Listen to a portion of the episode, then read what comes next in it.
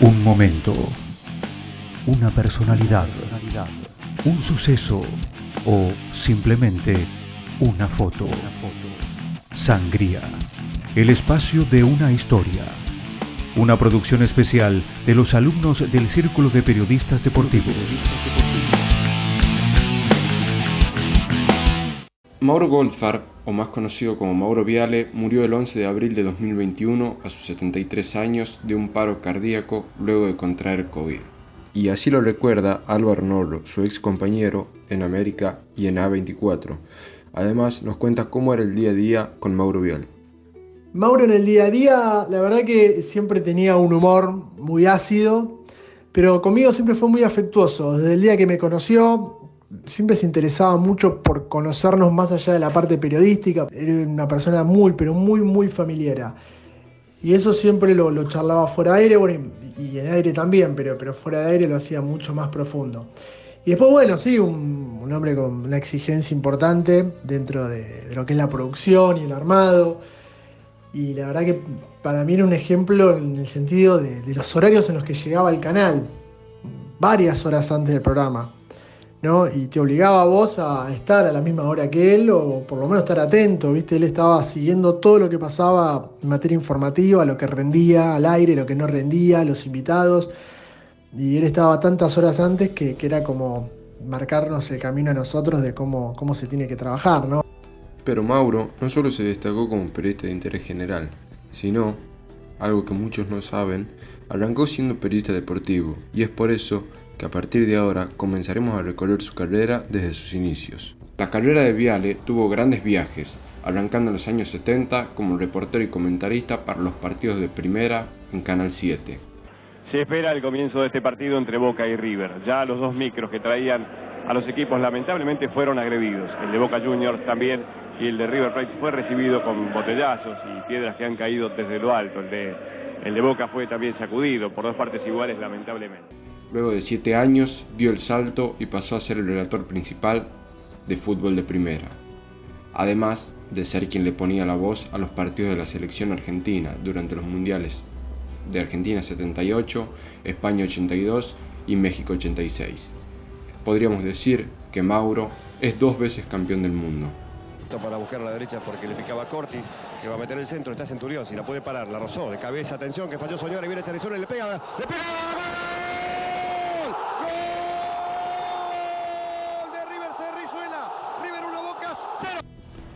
Con Mauro fue que nació el show en el fútbol. Él fue el inventor del... Para Argentino Junior, ¿quién mueve? Y del otro lado, el encargado de dar el puntapié inicial respondía. Muevo yo, Renato Corsi. Soy el único jugador americano que hay en el fútbol argentino.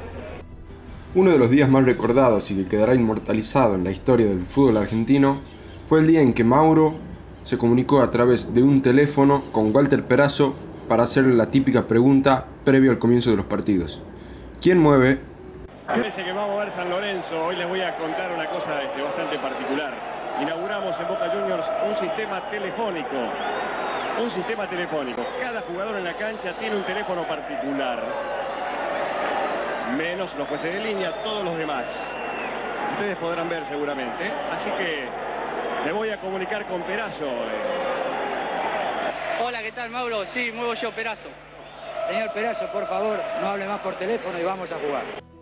Mauro, para muchos, fue un revolucionario en el ambiente, y es por esto que le preguntamos a Álvaro cuál era su opinión y esta fue su respuesta. Mauro fue un revolucionario del periodismo, no, no importa qué rama del periodismo, del periodismo, de, un periodista de raza, un productor también, eh, porque no solo él estaba pendiente de contar la noticia, sino de cómo construirla, de cómo armarla, viendo cómo conseguir al protagonista. Él se, construyó muchas veces en su rol de periodista, de conductor, puede ser, hasta podemos decirlo de animador, pero sí, ha sido un revolucionario. Muchas cosas que, que hizo Mauro se empiezan a hacer hoy. Para Liliana Caruso, otra de sus ex compañeras dentro de América TV, Mauro también fue un revolucionario, y así nos los contaba. Eh, con respecto a que Mauro revolucionó el periodismo, creo que sí. Como te decía, incluyó cosas, en primer lugar, donde todavía no se conocían en la tele, que en principio lo criticaban, pero él hizo muchos puntos de rating al mediodía, eh, con el caso Coppola recordarán, y mucho más, y creo que tiene cosas de la tele que todo el mundo las, recuerda, su pelea con Samir, por ejemplo, eh, cuando trajo al motochorro de la boca y lo hizo ingresar y nadie lo encontraba, él lo encontró, él sabía eh, negociar muy bien con, esa gente para que vaya al, canal, para que él le dé la nota. Hay mucha gente que quería salir con Mauro en su primer nota. Con el traspaso de fútbol de primera, de Canal 7 a Canal 9, Viale decidió cambiar también y abandonó el periodismo deportivo y pasó al periodismo de actualidad general formando parte de los noticieros de Buenas noches País en el año 1989 y Dos Horas en el año 1990, en la entonces ATC. Su mejor momento lo pasó entre fines de los 90 y principios del 2000, ya que pudo realizar sus propios programas. En el año 1996, por ATC, Mediodía con Mauro, que luego tuvo varias ediciones en otros canales, como por ejemplo América TV, Canal 26 y Canal 9. También formó Impacto a las 12 por América TV entre 2001 y 2002, programa donde protagonizó su histórica pelea con Alberto Samid. En este programa fue cuando se inmortalizó la frase Usted tiene que arrepentirse de lo que dijo. No, no me voy a arrepentir. Usted se tiene que arrepentir porque yo no hice nada de eso. Esta histórica frase vino como respuesta a la fuerte acusación que vamos a escuchar ahora que había realizado Mauro Viale sobre Alberto Samid. Usted avaló, no, no Usted avaló la bomba lamia. No, no puede ser semejante barbaridad. Mire, la verdad, la, la verdad. Luego de estos entredichos entre Samid y Viale, se desata el disturbio en pleno programa. Los últimos programas que tuvieron en el aire a Mauro Viale fueron Mauro la pura verdad por América TV, en el año 2000, fundado en el año 2013, programa histórico en las tardes de América. Otro, Polémica en el bar, también por el mismo canal, programa en el cual se unió en el año 2007 a Mariano Yudica, a Gastón Recondo y elenco. Si bien Mauro es y fue muy querido y recordado por muchos de sus colegas, también fue muy criticado por su forma de ejercer la profesión, siendo un personaje muy polémico en algunas de sus declaraciones y por algunos escándalos que protagonizó en televisión.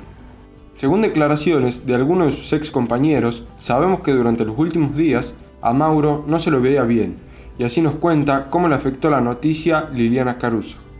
La noticia de, la muerte me impactó muchísimo, no podía salir de mi shock, estuve tres días con presión alta, no lo podía creer porque me sentí hasta en un momento culpable por no haber hecho más cuando lo vi mal el día viernes, pero hice todo lo que pude, avisé a su, a su yerno que trabajaba en el canal, eh, avisé a la producción, también le dije a los compañeros y bueno, pero él creo que murió en su ley, trabajando. Él nunca iba a bajar los brazos y luchó hasta último momento. Eso me parece también, la verdad, muy impactante. Pero lo vi muy mal y la verdad me costó creer y hoy día me cuesta creer que no está. Para mí se tomó unas vacaciones, eh, no se murió. Por su parte, Álvaro también nos cuenta cómo le afectó la noticia. Y a mí me sorprendió, mira, yo el jueves, él fallece un domingo y yo el jueves salgo al aire en la radio con él, en uno de los programas de radio que tiene Radio Colonia. Y charlamos diferentes cosas, dos, tres temas del día que quería que yo abordara con él. Y tenía que ir el domingo al programa de él también. Yo estoy los domingos a la mañana y tenía que ir el domingo después con él. El viernes me entero que, había, había estado medio mal al aire el sábado me entero de que cae internado, sabía que estaba un poco más complicado, pero ya el domingo temprano me empiezan a decir que estaba mejor, que lo habían cambiado de, habitación y viste como decir, bueno, ya está, ya pasó. Y a la hora, dos horas, eh, me entero, la verdad que, me pegó. Me pegó por eso que yo les contaba que, siempre fue tan afectuoso conmigo y me dio muchas oportunidades y me enseñó, pues la verdad que me, ha enseñado muchísimo, que la verdad que lo siento mucho. No nos quedan dudas de que Mauro fue un revolucionario dentro del periodismo. Podías coincidir o no con su forma de pensar y ejercer su profesión, pero sin lugar a dudas, Mauro Viale se convirtió en una leyenda del periodismo nacional.